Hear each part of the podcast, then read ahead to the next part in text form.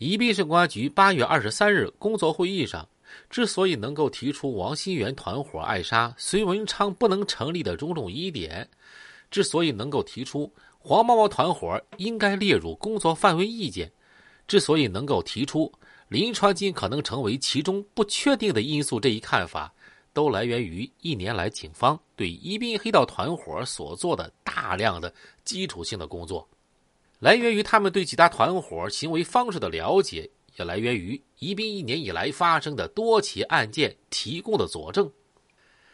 宜宾警方始终奉行的工作方针是坚持长期秘密工作，捋清黑道团伙的轮廓和内部结构，寻找战机，条件成熟一个打掉一个，成熟一批打掉一批。九月打击。敲掉林川金一个武装据点，震慑了整个宜宾黑道团伙。这一次当然不同，他们已经预感到和宜宾黑道的总决战啊就要开始了。孙文昌躲在南岸凤凰小区的房间里，他的头脑在一刻不停的啊高速转动着，事关他的性命，他不能掉以轻心。几天来，孙文昌啊冥思苦想，就是要弄清楚危险来自哪儿。谁要对他动手？然而，他的敏锐程度却远不如宜宾警方。他也曾经把怀疑的范围扩得很大，把可能的和不可能的与他有私人矛盾的人员通通想到。他仍然跳不出王新元这个圈子。他却是一点也没怀疑黄毛毛。隋文昌在宜宾是个家喻户晓的公众人物，他被打伤的消息不胫而走。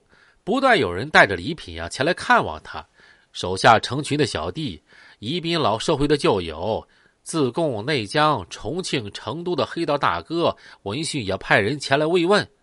这隋文昌就忽然意识到，这其中包含着极大的危险。他并不认为杀手会善罢甘休，也从未认为他躲过第一枪啊就已经变得很安全了。他能想象到。对方每时每刻都在注视着他，在研究他，寻找可乘之机。而现在，前来探望的人员越来越多了，他的住所已经毫无秘密可言了。如果杀手乔装打扮混进来，再次向他开枪，他将防不胜防。在隋文昌清醒的意识到这一点之后，他一分钟也不想在凤凰小区再住下去，他马上就想搬家。宋亚平不在跟前，现在宋亚平是他的眼睛和腿，但是宋亚平不在，他每天晚上回家，现在还没回来呢。隋文昌让张一兵打电话把张振江请过来，同时闭门谢客，不再允许任何人进入他的房间。这个张振江也是个老社会，在宜宾啊有威望，他又是隋文昌的老朋友，是他的合作者。为孙文昌经营着多家店铺。张振江过来之后，孙文昌对他说：“四哥呀，有人要害我，这次动静不小啊，跑到我的馆子里打黑枪，要取我的性命。我没死，我想他们不会善罢甘休的，还会再来的。我这个地方人来人往的，已经闹得和沁园茶楼差不多了。杀手要是来，容易的很，所以我想换个地方。”这儿啊，是一天也不能住下去了。嗯，我也这么考虑过。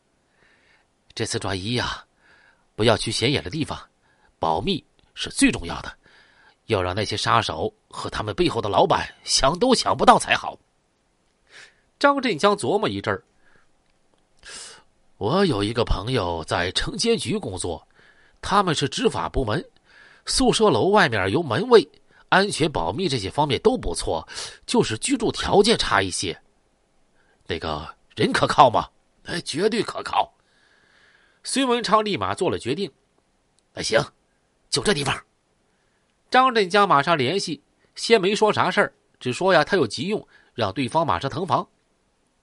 孙文昌又说：“这个地方啊，除了房东宋亚平、郝四娃你我之外，不要让任何人知道。”我已经放出人啊去摸底儿了，等老子把伤养好了，我不会客气，到时候我杀他个回马枪。这天是三月二十二日，隋文昌遭枪击三天之后，他安顿好搬家事宜，由保镖张一兵陪同，秘密潜回清源茶楼和魏化兴等人见面，然后再也没回凤凰小区，乘坐张振江的汽车胜利转移了。当天晚上，再来凤凰小区看望隋文昌的人都扑了个空，隋文昌已经消失了，连同他的保镖，连同他的女人都不见了，谁也说不清他们去了哪儿。在他的手下小弟口中啊，也打探不到任何消息。